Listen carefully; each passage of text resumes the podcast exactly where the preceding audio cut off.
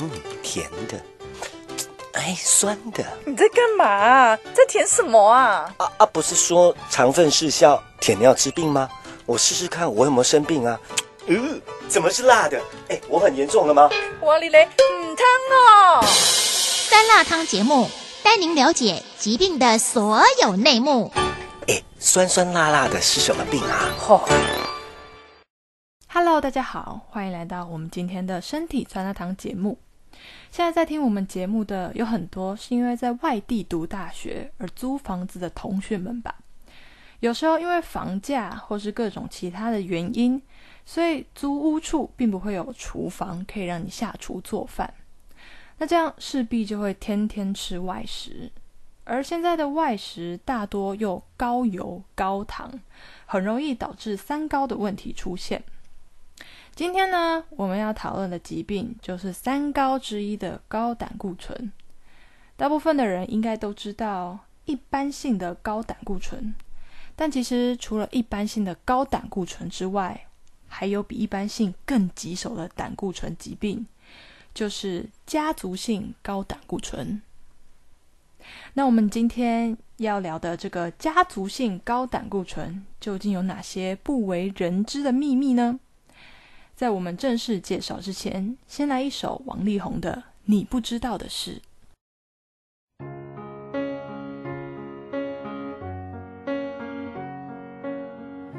蝴蝶眨几次眼睛，才学会飞行。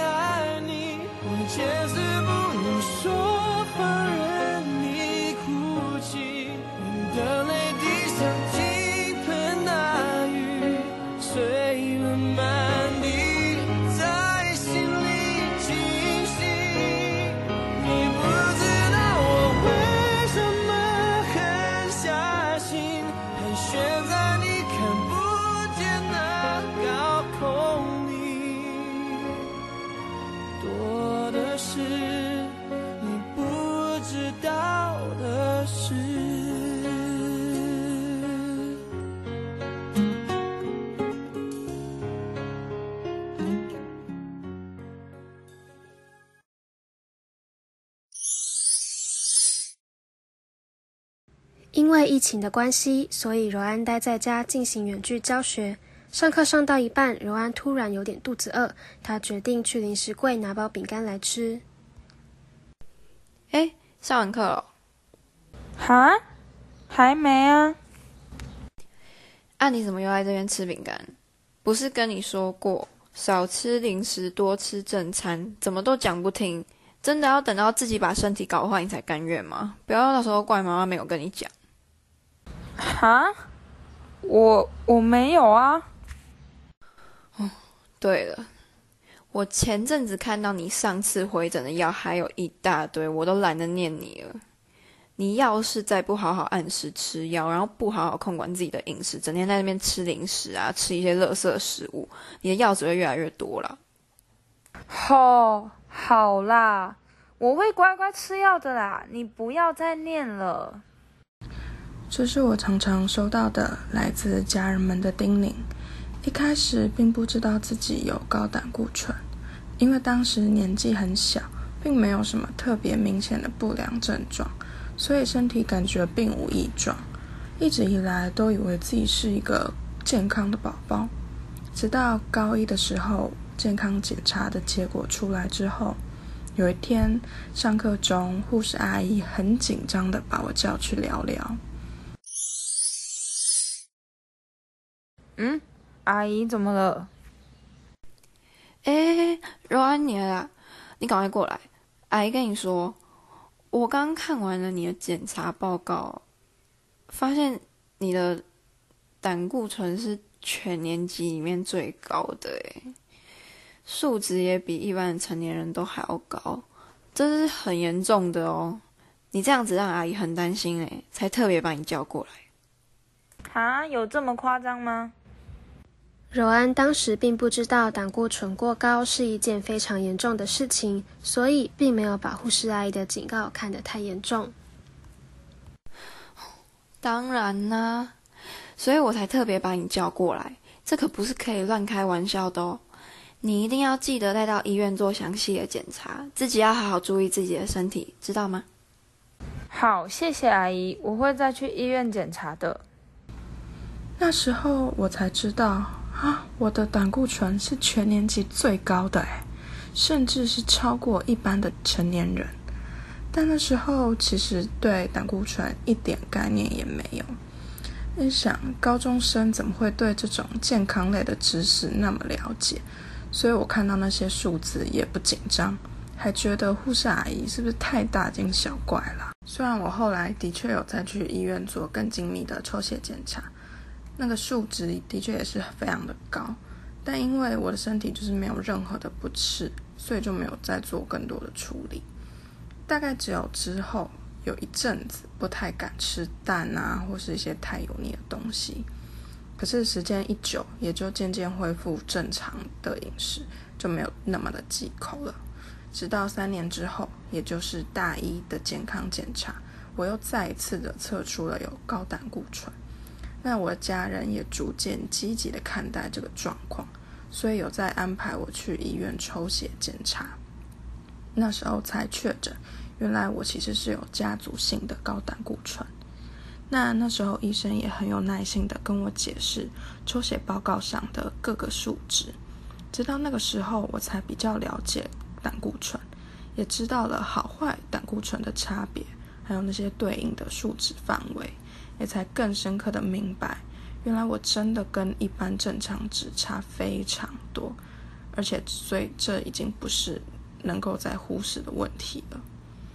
那时候医生跟我说，这种家族性的高胆固醇，相较于一般性的高胆固醇，很难透过运动还有饮食去改善。它可能可以维持数值，但不太有机会降到一般的正常值。所以他最后给出的建议是要服药，但是我家人觉得啊，我才十八岁，年纪轻轻的就开始吃药不太好，因为很可能我要吃一辈子，而且药也有副作用，于是决定从中医看起，打算从内调下手。所以目前我是以吃中药调节为主，每天照三餐都要吃，虽然有时候是会想要偷懒啦。毕竟中药真的不是什么很美味的东西啊，但是抵不过身边很多纠察队时常注意我的药有没有规律在减少，所以现在呢有越来越得心应手，饭后配一包药已经是常态了。虽然说遗传性的高胆固醇很难靠控制饮食跟运动改善，但这也不代表我就可以暴饮暴食。一般性高胆固醇需要注意的，我也需要注意。比如说那个炸鸡啊，外面最好吃的那一层鸡皮，我每次都要剥掉；又或者是虾子最精华的那个虾膏，也只能直接剥掉。所以比起油炸啊、甜点类啊，要摄取更多更多的蔬果类。而我大部分也都在家里吃，尽量少吃外食。不过这样的好处大概就是可以省钱啦。哎、柔安，我今天要跟小芳一起去吃饭哎，你要不要加一？你要是今天再不跟，就不是朋友喽。你每次都不去，真的要确定哎。哦，不用啦，我今天回家吃饭，我妈有煮，在家吃比较健康啊。什么？你今天又不去哦？好啦，不然我想想，我们也可以去吃健康餐盒啊。既然你那么担心身体健康，我们只是想要跟你一起吃饭呢。走啦走啦，赶快！哎呦，没关系啦。好啦，我先回家了，你们去吃你们喜欢的就好。哦，好啦好啦，我知道你最爱回家吃饭了。有妈的孩子像个宝，我自己跟小芳去吃啊，拜拜。那这就是我跟我朋友常有的对话，也希望透过注意饮食、作息、规律的吃药等等，胆固醇的数值不要再继续攀升了，同时降低提早发生高胆固醇引发的心肌梗塞或是中风的几率。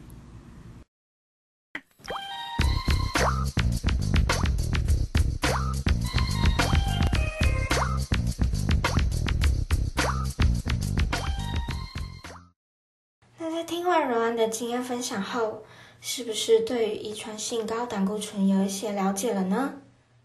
那我们可以发现，其实遗传性高胆固醇在青壮年这个年纪不会有太明显的身体状况出现哦，因此呢，更容易被一般大众所忽略或轻视了。那透过做身体健康检查，其实可以很清楚的发现自己各项身体数值有没有异状。再从中去做改变。那在这边呼吁大家定期做身体健康检查，并且认真看报告，真的非常非常的重要哦。那家族遗传的胆固醇又比一般性胆固醇更加棘手的原因呢？是因为家族遗传性高胆固醇很难靠着控制饮食或运动训练去大幅降低哦。比较有效的方法还是要定期吃药才行。但医生有建议柔安说，可以搭配控制饮食与加强运动，比较能够掌握哦。那控制饮食方面，大家问说可以怎么做呢？其实可以多避免吃含反式脂肪的食物，例如含酥油的糕点，并减少饱和脂肪酸的摄取。建议吃肉的话，可以以白肉取代红肉，植物油取代动物油。多食用富含水溶性纤维的食物，如瓜类、豆类、菇类、燕麦、海带、木耳等哦。以上就是我们今天带来的分享，大家应该对于家族性高胆固醇疾病有一定的认识以及了解了。就像柔安强调的，大家要重视自己的健康检查报告，如果有任何的异状，一定要到医院持续追踪。这期的身体酸辣汤就到这边。祝大家身体健康，感谢您的收听，我们有缘再见。